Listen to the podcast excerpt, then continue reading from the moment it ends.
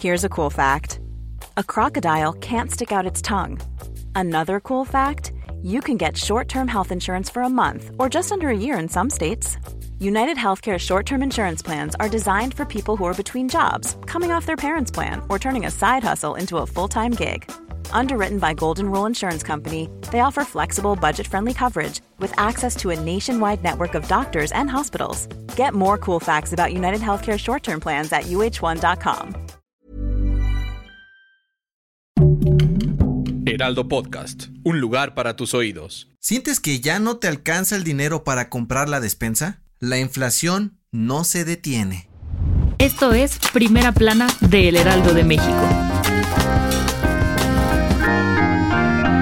Desde hace varios meses, ir al súper o al mercado se ha convertido en un dolor de cabeza y de codo para las familias mexicanas, sobre todo al abrir la cartera y notar que no alcanza para tanto. Y es que la inflación sigue pegando duro. Según los datos más recientes del INEGI, en julio pasado se ubicó en 8.15%, el nivel más alto en los últimos 22 años. Por si no lo sabes, la inflación es el aumento generalizado y sostenido del valor de bienes y servicios en el país, para medirla, el INEGI hace una encuesta mensualmente para conocer el ingreso y gasto de las familias a nivel nacional y se compara con otros periodos para determinar la variación de los precios. Lo más gacho, mes con mes sigue aumentando y el principal crecimiento en los precios se encuentra en los alimentos y, para acabarla de amolar, en productos como el tomate verde, la naranja, cebolla, carne de cerdo, papa y hasta refrescos enlatados.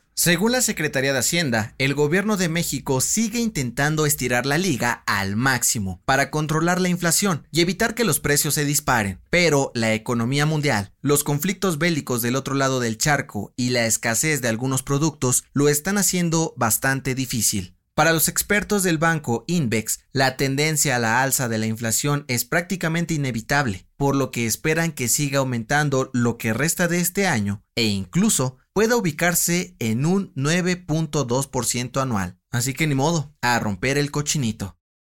Gracias por escucharnos. Si te gusta Primera Plana y quieres seguir bien informado, síguenos en Spotify para no perderte de las noticias más importantes.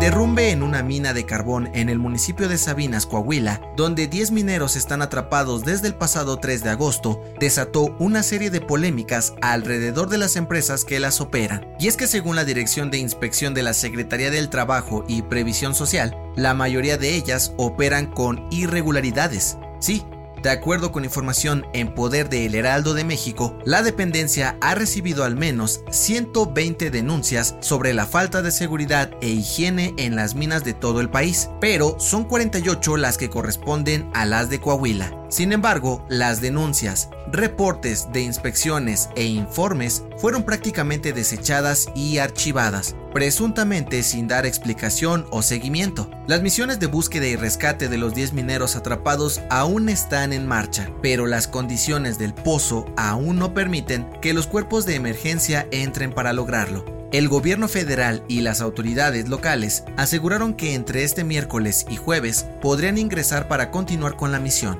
Te mantendremos informado en nuestra página web www.heraldodemexico.com.mx.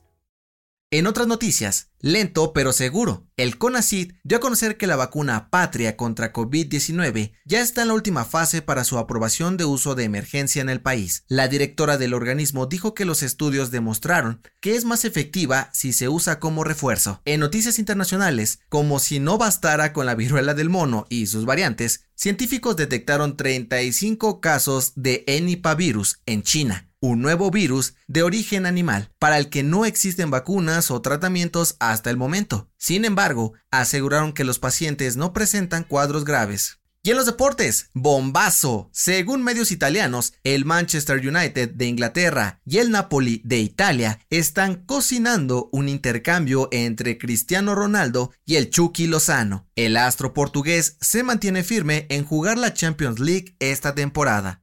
El dato que cambiará tu día. Ni se te ocurra meterte a la alberca, porque acabamos de comer. Espera un rato o puede hacerte daño. Seguro escuchaste esto muchas veces en tu infancia. Pero, ¿qué dice la ciencia al respecto? La creencia de que no se debe nadar después de comer se origina de la idea de que la sangre viaja al estómago para hacer la digestión, dejando a los músculos sin oxígeno y provocar calambres que nos pueden llegar a ahogar. Pero de acuerdo con el Comité Científico de la Cruz Roja, esto es falso. Según los expertos, comer antes de nadar incluso puede tener beneficios, llenándonos de energía para aguantar el ejercicio. Eso sí, con medida, pues hacerlo con la panza muy llena sí puede hacernos vomitar. La recomendación. Hacerse un arreglito en la cara o el cuerpo para verse más joven es el sueño de muchos, pero desafortunadamente no siempre sale bien. Escucha el nuevo episodio del podcast Preguntas Tontas para Todos, donde Fergay y Nuria Ocampo hablan con un cirujano plástico sobre las operaciones que son mala idea, los riesgos de hacértelas y una que otra anécdota catastrófica. Yo soy José Mata y nos escuchamos en la próxima.